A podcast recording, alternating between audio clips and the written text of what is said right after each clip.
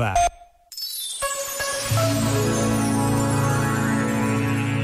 Amanhã a Igreja celebra a festa da cadeira de São Pedro, apóstolo e aquele a quem Jesus disse: Tu és Pedro, e sobre esta pedra edificarei a minha Igreja. Pedro era pescador quando se encontrou com Jesus de Nazaré. Deixou o trabalho, a casa e a família para seguir o Senhor. Do que lemos nos Evangelhos, era um homem muito simples e Jesus escolheu como primeiro no grupo dos doze.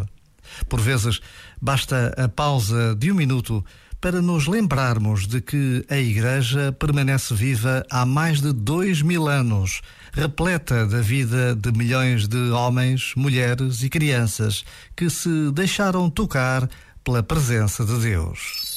Este momento está disponível em podcast no site e na app.